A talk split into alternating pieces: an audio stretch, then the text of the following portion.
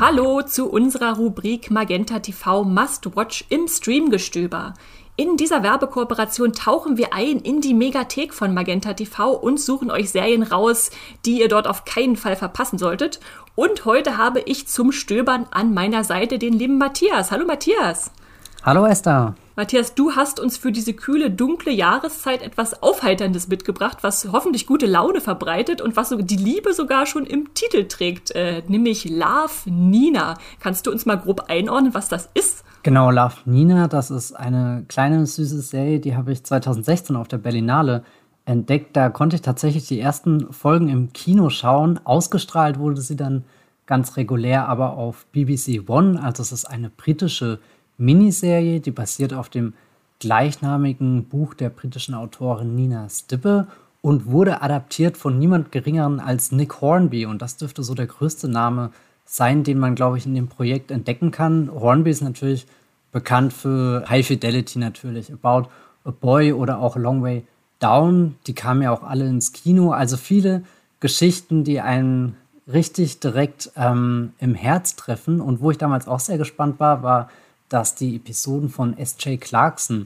inszeniert wurden. Und das ist so in den letzten zehn Jahren eine der Regisseurinnen gewesen, der man richtig toll beim Aufsteigen zuschauen konnte. Also die hat sehr viel mit HBO und sehr viel mit Netflix zusammengearbeitet, ist also in Serien involviert gewesen wie Game of Thrones, in Vinyl und jetzt aktuell auch hier, oder beziehungsweise läuft ja auch noch aktuell mit der dritten Staffel Succession. Und bei Netflix war sie unter anderem bei Jessica Jones, Defenders, hier diesen Marvel-Serien und natürlich Orange is the New Black an Bord. Also sehr spannende Leute, die da im Hintergrund bei Love Nina zugange waren. Ja, und ich finde es auch faszinierend, wie Nick Hornby sich als Autor sowohl im Drehbuchbereich als auch als äh, Schriftsteller immer betätigt. Spielend leicht äh, springt er da hin und her. Und dann interessiert mich jetzt natürlich vor allem, worum geht es überhaupt in dieser Serie? Du hast uns jetzt schon viel eingeordnet, aber was ist eigentlich die Handlung? Stimmt, also ich glaube, die meisten Menschen werden das ja nicht wegen der Regisseurin schauen, sondern eher, worum geht es hier in äh, Love Nina, ich meine, der Titel nimmt das schon ein bisschen vorweg. Wir äh, widmen uns hier einer Figur, die heißt Nina, die lebt im England der 80er Jahre, ist jetzt 20 Jahre jung und kennt bisher eher nur, sagen wir mal, die ländlichen Regionen. Und jetzt kommt sie nach London, in diese riesengroße Stadt, ähm, hat da auch schon direkt eine Aufgabe, denn sie kommt als Nanny zu einer Familie und muss sich da dann um die Kinder kümmern, aber es geht um so viel mehr, weil mit, keine Ahnung, 20 Jahren da, keine Ahnung, stolpert das Leben auf einen äh, äh, hinein und, und deswegen wird sie da mit allen möglichen alltäglichen Herausforderungen konfrontiert. Wie kommt sie da in dieser großen Stadt zurecht? Wie lebt sie sich in dieser Familie ein? Gibt es da vielleicht sogar eine kleine Liebesgeschichte, die da um die Ecke winkt? Und dann ist natürlich auch sehr schön, wie die Serie die Nachbarschaft ausleuchtet, in der sie wohnt. Also man bekommt ein richtiges Gefühl für so einen kleinen idyllischen Londoner Straßenzug, der mich jetzt rückblickend oft an die Paddington-Filme erinnert, die in den letzten Jahren im Kino kamen. Also es hat alles eine äh, schöne, viel gut Atmosphäre und was vielleicht auch noch erwähnenswert ist, sie, also Nina, wird gespielt von Faye Marseille. Das ist eine aus Game of Thrones bekannte Schauspielerin. Da war sie als die Wife zu sehen, die hier äh, Arya durch die Gegend gejagt hat. Und wo ich sie auch noch entdeckt habe, war in der ähm, Folge Hated in the Nation. Das ist eine Black Mirror-Folge. Da bekommt sie es ja mit einer düsteren Zukunftsvision zu tun. Und das ist natürlich jetzt eine schöne Abwechslung, sie hier mal in so einem etwas heiteren Setting zu erleben. Und die Familie, bei der sie reinkommt, da ist natürlich eine ganz prominente Schauspielerin, Helena Bonham Carter, die spielt nämlich die Mutter und äh, ja, befindet sich mitten in einer Midlife-Crisis und dann begegnen sich diese zwei Frauen, finden viele Gemeinsamkeiten heraus, viele Unterschiede und helfen sich so durch ein paar sehr aufregende äh, Wochen, Monate in ihrem Leben. Nun kennt man ja Helena Bonham Carter vor allem oder sehe ich mal viele als äh, Bellatrix Lestrange in den Harry Potter Filmen. Ist ihre Rolle in äh, Love Nina auch so abgedreht oder ist das schon eher was ganz anderes?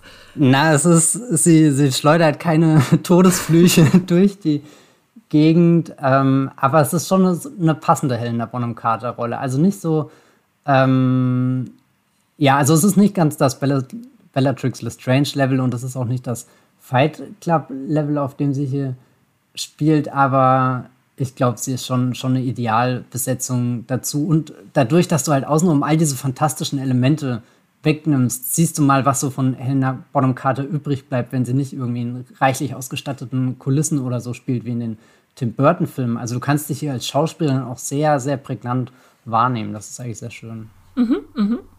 Ja, sie ist auch dafür bekannt, dass sie besondere Rollen annimmt und sich da nicht äh, irgendwas aussucht. Was macht denn diese äh, Serie über sie hinaus noch so besonders? Ich meine, das, was mir bei Love Nina am meisten in Erinnerung geblieben ist, ist tatsächlich der Tonfall. Ich habe vorhin schon gesagt, das ist eine, eine viel gut Serie. Ich meine, es gibt auch so ein paar tragische Momente und auch so, so ein paar Dinge, wo, wo du lieber zum Taschentuch greifen willst. Aber insgesamt, wenn ihr wirklich hier im Januar eine, eine Serie sucht, die euch aus der grauen Zeit herausbringt, dann, dann könnte das was, was auf, Aufmunterndes sein, auch irgendwie was Inspirierendes, was Liebenswürdiges, weil am Ende trotz all den Niederlagen, die Nina einstecken muss, definitiv die Hoffnung gewinnt. Und das hat äh, ganz viel Charme, bringt das mit sich, auch sehr schön eingeordnet in, weiß nicht, diesem britischen Londoner Lebensstil, da kommt äh, sehr viel rüber.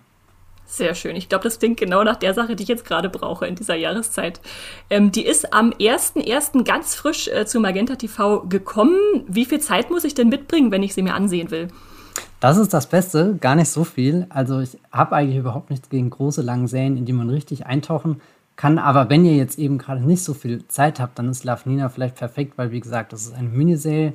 Das sind insgesamt fünf Stunden und die gehen knapp äh, jeweils eine halbe Stunde. Also ich glaube, so 27 Minuten ist das, wo sich die Folgen einpendeln. Das heißt, sie ist super snackable, kann man einfach mal hier da eine Folge schauen oder wenn ihr, weiß nicht, an einem Freitagabend Zeit habt, auch das ganze Ding durchbingen. Das äh, klingt hervorragend. Äh, schön mal zum Zwischendurch was Schönes schauen. Dann als letztes noch ein Fazit von dir. Warum muss ich mir die Serie unbedingt ansehen? Na, ich meine, ich habe gerade sehr viel erzählt, glaube ich, warum ich sie mag. Und was mir am meisten gefällt, ist, dass es dieser Geheimtipp geblieben ist. Also es ist nie mhm. groß durchgebrochen, weder in, glaube Großbritannien, als sie damals ausgestrahlt wurde, noch irgendwie in Deutschland, obwohl sie dann jetzt sogar hier im, im Zentrum einer Berlinale-Ausgabe stand. Und ich denke trotzdem immer wieder an diese Serie zurück und frage mich, ja stimmt, warum, warum wurde darüber nie mehr gesprochen, da ja A, die Talente, die involviert sind, äh, doch durchaus große Namen sind und, und B, einfach